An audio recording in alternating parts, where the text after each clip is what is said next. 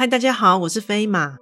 黑色猫叫声现在于 First Story 以及 Spotify 等平台上开启了会员赞助喽，感谢听众们的支持与鼓励。之后将会带给大家更多精彩的故事。加入会员除了能给予大大的支持外，每周更有会员专属故事以及故事后的唱名感谢哦。心动不如马上行动。飞马好物推荐。你用过瞬间被肌肤吸进去的乳液吗？如果你对乳液的印象是油腻、难吸收、滋润无感，那你一定会爱上 Mugu 初乳滋养霜。百分之百无添加石蜡油、化学香精、防腐剂等易刺激成分，以天然植物油为主，添加百分之二十的牛乳蛋白，不仅好吸收，还能有效提升肌肤滋润感。小朋友晚上睡觉也不会一直抓抓痒喽。全产品为食品级的成分制成，宝宝误食也不会造成身体负担，就连爱咬手手也不怕，脸部及身体都能使用。孕期的妈咪也能用来保养肚皮，维持肌肤的弹性及滋润，且淡淡的奶香味闻起来超疗愈哦。赶紧点击下方链接来看看商品吧。在另一种意义上来说，门算是分隔两个空间的存在。门在紧闭的时候，真的很难知道另一边发生的事情，也很难确认在另一边到底是什么人。现在就来听听这样的一则故事：怪谈故事，那一侧的人。最近和喜欢的人结婚了。我的家世显赫，丈夫是兄长的左右手。由于他表现的出挑，所以一直备受器重。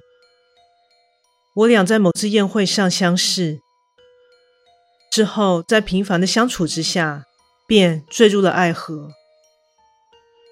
还好双亲的想法开明，并不那么在乎家世。所以也就对我们的发展乐见其成。丈夫出生于一个大家族，原本和家人同住的他，在结了婚后便分了家，我俩就迁居到他老家旁边的住宅范围。先来说明一下他的老家结构吧，基本上是两处独栋楼房以及其包含的庭院范围所构成。而两栋楼房的范围之间有一扇大门相隔。之前他与家人们一直住在左边的范围，而右边的范围是用来招待访客用的。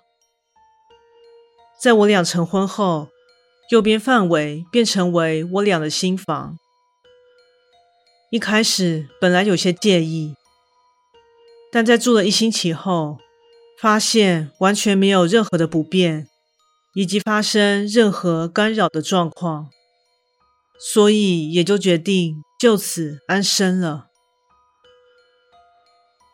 前几天，丈夫因工作加班，一整天休假在家的我，便在深夜睡意袭来之前，在庭院里散步，一边欣赏着造景，一边漫无目的的自由闲逛。不久后，相隔两户的那扇大门出现在眼前。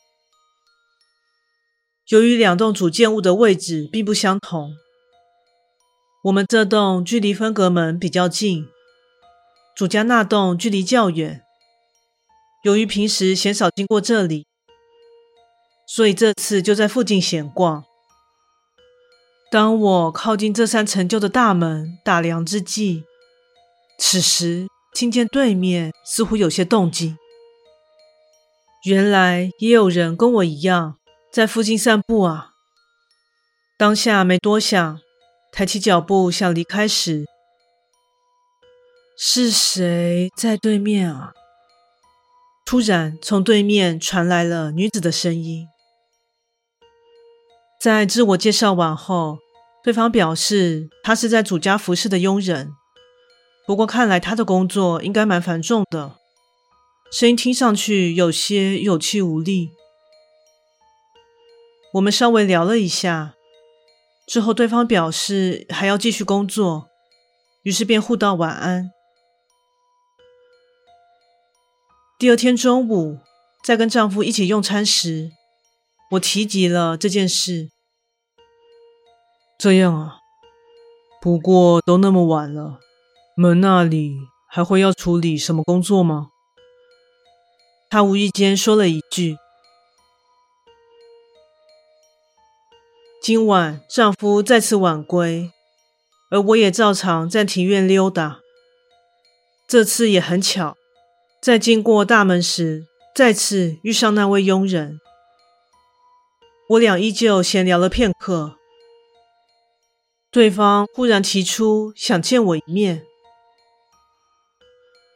婚礼那天，我有去主家拜访，你应该看过我了。而且这扇门需要钥匙才能打开，哎。对方听了，沉默了一会儿。没关系，要不然我过去吧。所以说你要从正门过来吗？我疑惑的问道。不。我从这里爬过去就好了。这句话让我的背脊顿时一阵发凉。接着，门另一侧开始传来窸窸窣窣的动静声，然后对方似乎真的攀着门扇，一点一点的向上移动。我当时吓得拔腿就跑，而由于一面飞奔，一面回头观望。结果刚好一头栽进丈夫的怀里。丈夫见状，既担心又疑惑的问道：“你还好吗？怎么从那里跑过来啊？”那个那个女生要过来了。在听了我的描述，丈夫本想立刻前去查看，但被我强烈制止。幸好，直到我们睡下之后。什么事都没有发生。隔天一大早，丈夫拿着钥匙走到门扇前，将门开启。我却深深的跟在后方。此时当然没看见什么女佣，映入眼帘的除了和我们家相似的造景外，还突兀的伫立着一口井。那口井外观有些陈旧。且井盖早已封死，所以看不见里面。向丈夫打听了一下来历，他只说这口井很久以前就存在了，所以也不太知道它实际发生过怎样的历史事件。不过在他的记忆中，小的时候身边的确有一位净身伺候的女佣人，但由于她的行为有些逾矩。于是不久之后就被辞退了。至于她现在的状况，当然也没有人会知道。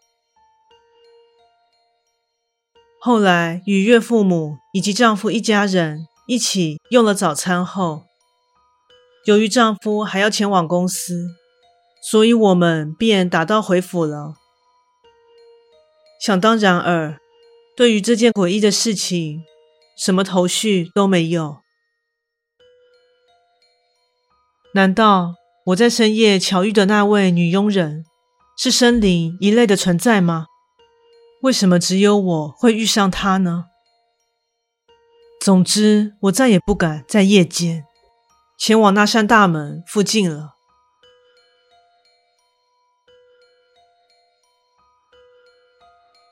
故事说完喽，感谢你的收听，诚挚欢迎订阅我的频道。若身边有喜欢悬疑惊悚类故事的朋友，也欢迎将本频道推荐给他们。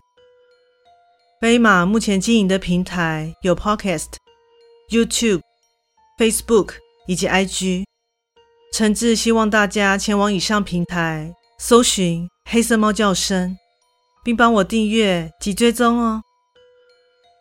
最后再次感谢你的支持，那我们下次再见。